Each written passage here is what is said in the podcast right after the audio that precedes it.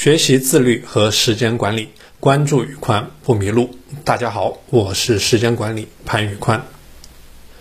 王健林说过，要想做成一件事，有一百个办法；而不想做一件事，有一万个理由。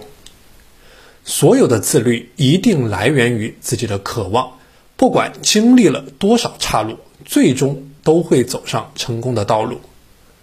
渴望会让你脚踏风火轮，坚定不移地朝着既定的方向全速前进；渴望会让你手握指南针，永远提醒你不要偏离正确的轨道。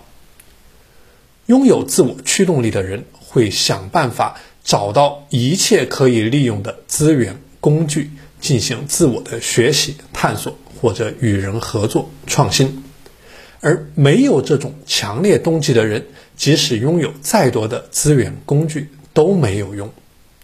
那么，你渴望的是什么？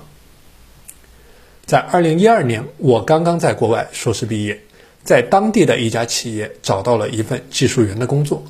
国外的职场竞争远没有国内这样激烈，老外们对上班时间和下班时间的界限是非常分明的。也有可能是因为我去的公司不大，总之在那个时候基本没有加班，下班的时间完全属于自己。这样的生活虽然清闲，但是在那一年，除了工作，我基本没有做过任何有意义的事，没有任何有价值的输出和成果。站在我现在的视角，一切其实非常清晰。因为在二零一二年的我只是一个初入职场的小白，我不知道自己的未来想要什么，自然就会选择一种最轻松的生活模式，自然也不会做出任何有价值、有成果的事。如果能够再给我一次机会，让二零二零年的我回到过去，我一定会问当时的自己三个问题：我是谁？我想成为谁？我最想获得什么样的成就？我最渴望什么？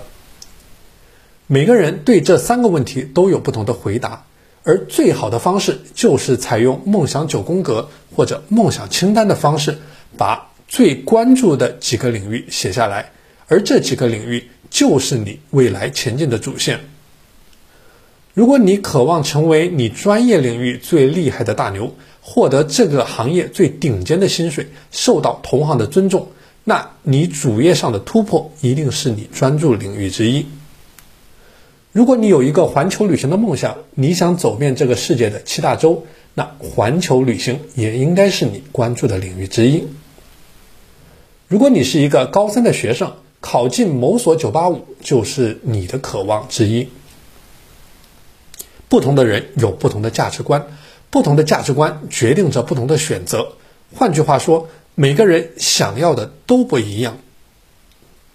无论是你的主业、你的创业、你的健康、财富、自我提升、人际关系、旅行、读书等等，时间花在哪里，你就会在哪里出成果。有了领域，你就搭建好了一生时间管理的骨架。但是，光有这个骨架还不够，你要让它变得有血有肉。你要具体到在某个领域要做什么事儿。举个例子，如果把自我提升设为一个领域，那么你要将其细化。你究竟要提升什么？也许你的大脑里面会有一些想法：我要提升我的英语水平，我要提升我的身体健康状态，我要提升我的专业知识，或者我要提升我的非专业知识，我要提升我的运动技能。等等等等，有了这些想法，我们就可以把它们落实为一个一个具体的项目，整个梦想体系也变得丰富起来。第三，执行你的梦想版。梦想版的执行可以借鉴到时间管理的思路，比如守护青蛙时间。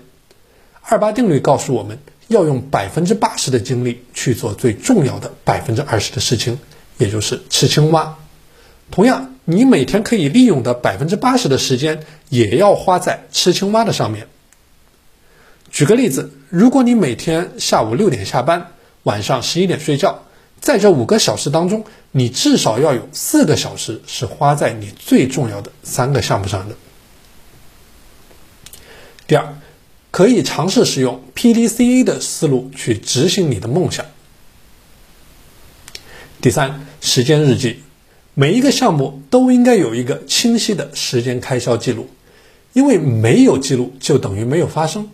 在记录上要清晰地体现项目开始的时间、结束的时间、项目的描述、项目的进展、阶段的成果是否完成、耗时多少等等等等，以便更好地掌握你的时间都花在了哪里，取得的成果是否有价值，有多少时间没有很好的被利用起来，现在的时间分配是否合理等等等等。好了，今天的内容就和大家分享到这里。如果大家在实战当中有什么问题，可以私聊我，我会为你进行一对一的辅导，直到学会为止。我的微信是 p a n l e o n 一九八八 p a n l e o n 一九八八，我是时间管理潘宇宽，我们下期节目再见。